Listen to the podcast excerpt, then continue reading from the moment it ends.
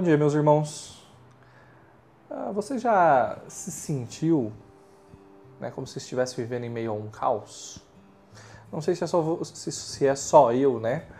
Mas talvez você tenha sentido a sensação de olhar à sua volta, ver o mundo que a gente vive, a sociedade que a gente está inserido e ter essa sensação, né? Estamos vivendo em meio a um caos.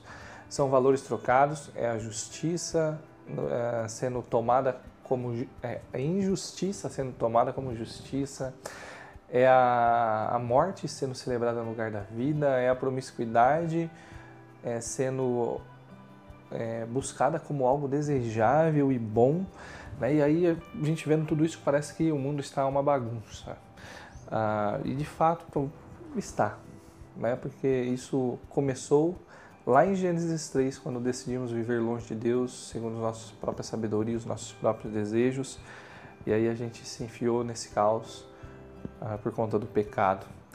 É, mas o duro de notar é, essa realidade é que muitas vezes nós vamos é, sentir né, em nosso coração, na nossa vida, ah, quando olhamos para o futuro, né, grandes é, incertezas né? Muitas vezes podemos até nos tornarmos ansiosos.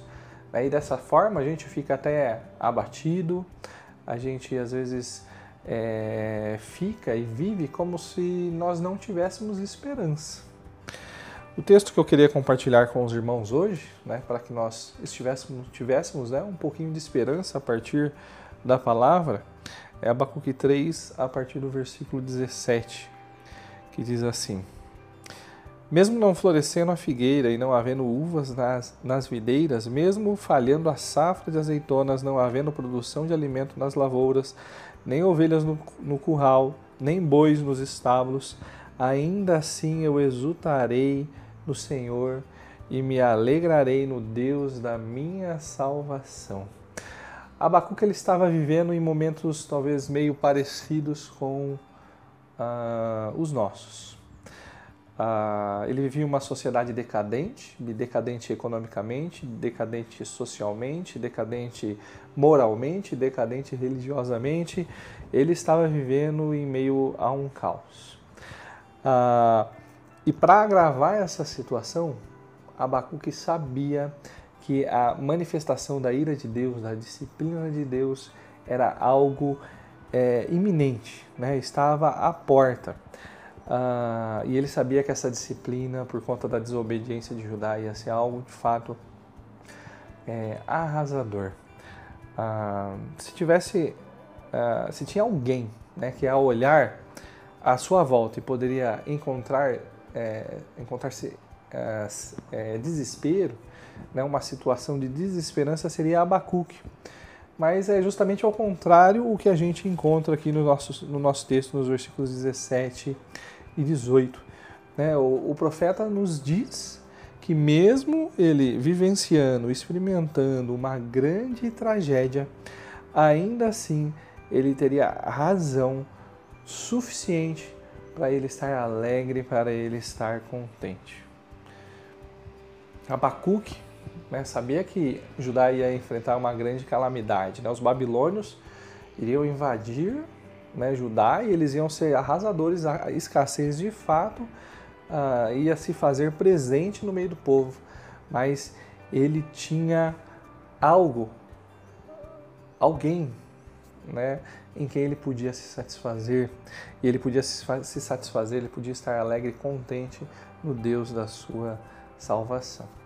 É interessante a gente olhar né, para essa, essa afirmação de Abacuque, que ainda assim ele se exultaria no Senhor, se alegraria no Deus da salvação dele, porque as, ele reconhece duas coisas importantes aqui, pelo menos.